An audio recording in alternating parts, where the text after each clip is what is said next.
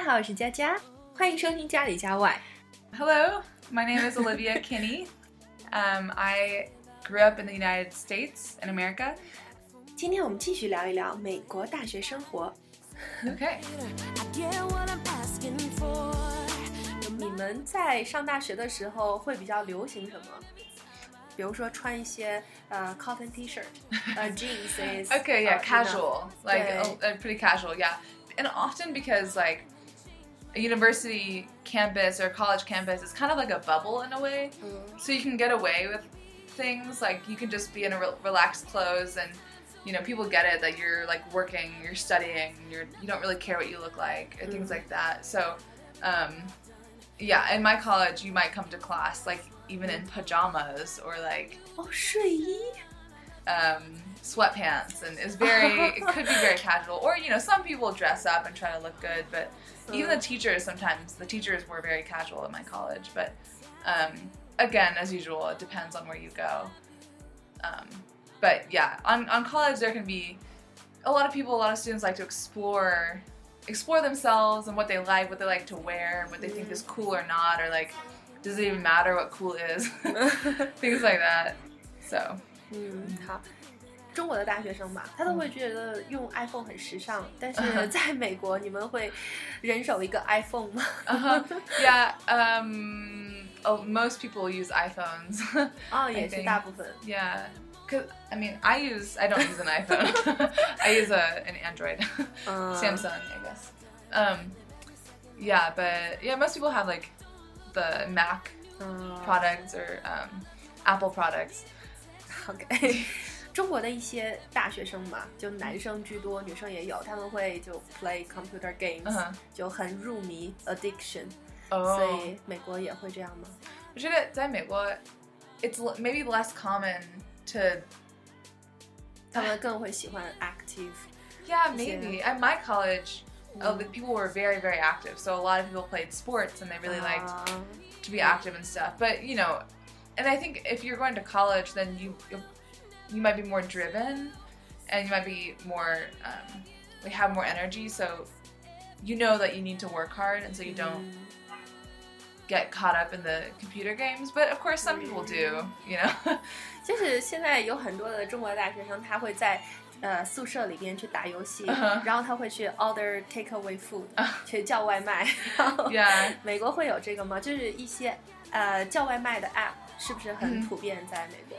Um, no，在美国有的时候呃他们要呃点 like pizza 嗯 like over the phone or online you, you order pizza but it's more of like a special event Mm. like it's not it's not like every day or anything and it's um people i think people know that it's people might get, get embarrassed if they're like oh like they only ever order food like they never leave their apartment they, what are they doing you know so i Uh, 很 think 奇怪 it's- yeah yeah 奇怪嗯比较 like embarrassing 嗯 or maybe feel like almost like pathetic yeah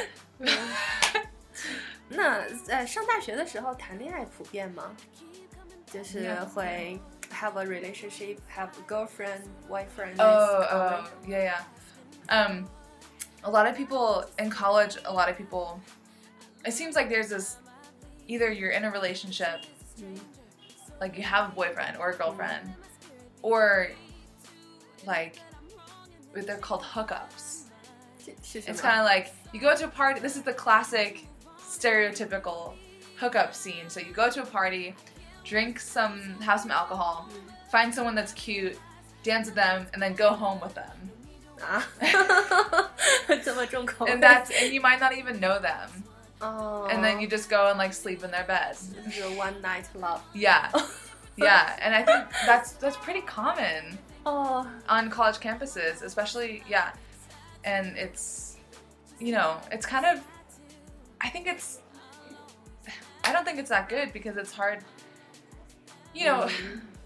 it's hard to you just don't know the person. And you know i mean everyone has their own opinion on this. Like i don't think it's inherently bad but it's just like it's a little harder to you might end up seeing the person as just just a sex object 嗯 rather than a real person 哦 that has feelings and emotions and a past. And you know it's just like oh like we're gonna do this thing and then and then that's it. But they're like a real person you know? So i think sometimes like people forget forget that and just kind of see them as like like a means to an end. So Mhm. like like i'm just using you for sex or that kind of thing or, or to feel better about myself. Um, but, I, but i think there are ways to do it that are much nicer and like respectful and 嗯 like you can you can want to have a one night stand with somebody and be and talk you know and like Mhm. acknowledge their existence. Um, so so that's pretty common 嗯 actually 呃，就是国外一般学生打工很普遍嘛，have a part-time job to afford their own Uh-huh. tuition fee。 yeah yeah a lot of people i think it's common to have like a school job too so you might Mm. be going to school there and then you have you work at the campus store or work at the cafeteria Mm. that's i think that's a common thing that you can do but also a lot of people maybe they are babysitters or they Wow. tutor 嗯 that like those easy kind of part-time jobs to help pay for it um uh 但是他的父母要不要去给他付学费呢？还是大部分都是通过自己打工来付学费？ um it depends also usually most well i don't really know but a lot of parents will help if they can 嗯 you know if you have a good relationship with your parents then they'll often help you out or maybe your grandparents like my grandparents helped um, and my parents helped me out paying for college. Mm. Um, but, you know, sometimes your parents don't have enough money to help you, so it is up to you. Or maybe if you, you're not close with your parents, then you don't have an option. You have to do it yourself. Mm. Um, you're all types of people. Some people, they work like three or four jobs and go to school um. because they don't have a lot of money and they don't have a lot of um, like maybe their family doesn't have money or they aren't close to their family Mm. so they have to work a lot like that which is a very hard life but um, 那还有一些同学是，对 Uh-huh. 他们会申请贷款，apply for student loans。 uh-huh. Okay. yeah so you can apply to for s- to get a scholarship so um, there are lots of different types of, of scholarships um, at each different you know college or university and you can go and and they can give you if you're a good enough student or different depending on what kind of scholarship you can go and the price of schooling will be less for you.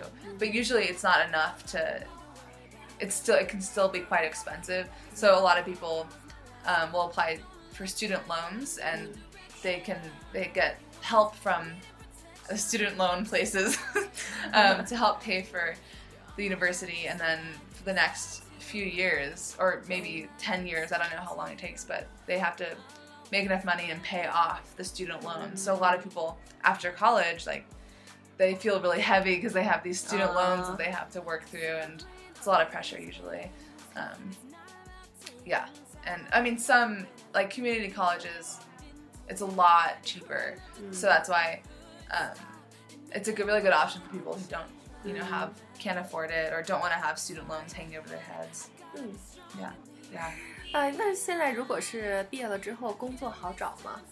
i don't really know because now i'm in china so i don't know what it's like to be a recent grad and 嗯 in the us try to find a job but people tell me it's getting harder to find a job and that you need more experience and more like it takes more to get a job now like Okay. just a college degree isn't enough 嗯 but i think it also depends on what what kind of job you're looking for um, 嗯 but you know it seems like mostly if you want to get a good job that eventually will pay a lot if you can like work up then you need to go to you have to go to graduate school 嗯， um, 你们的父母会 force to marry 吗？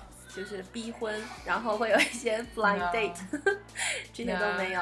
yeah i mean you know they're like in white culture 嗯 which I I guess I am speaking for. um, like white people in America, that's very very uncommon. Um, but you know, America is very diverse, and there are a lot of different types of people. So Mhm. sometimes, if people are coming from another country 嗯 that do practice that, then then yeah, those those Americans will get set up for blind dates. But um, it's actually it's more common for like online dating. Like that's becoming more common. So you might 啊，网 like- 网恋。 yeah, yeah. you might set yourself up on a blind date. Ah. you know, like maybe talk on over the phone or online, and then meet up with each other. But Mm. usually it's not it's not your parents 啊 getting you to do 那 it. 你们一般普遍结婚的年龄是多大呢？ I don't know how common it is, but 呃，无所谓，都可以。 yeah, yeah.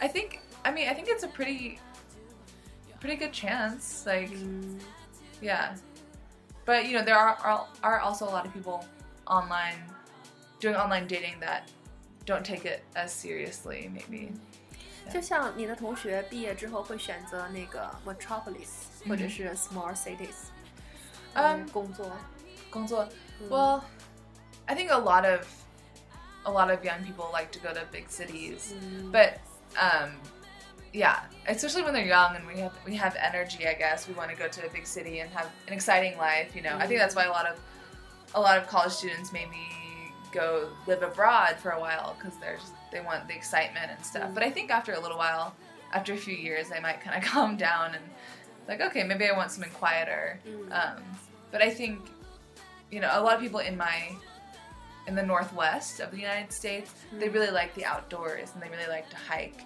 and be outside, and so they want to be in a place where they can access Mm. the outdoors, like mountains, you know, or the ocean easily. So maybe smaller cities are better for that outdoors out access. 哦，好，谢谢。 Just good. 嗯，好啦，那今天的节目就到这里，喜欢就关注我们吧。感谢你的收听，下次见喽。 You're on my heart just like a tattoo. I'll always have you.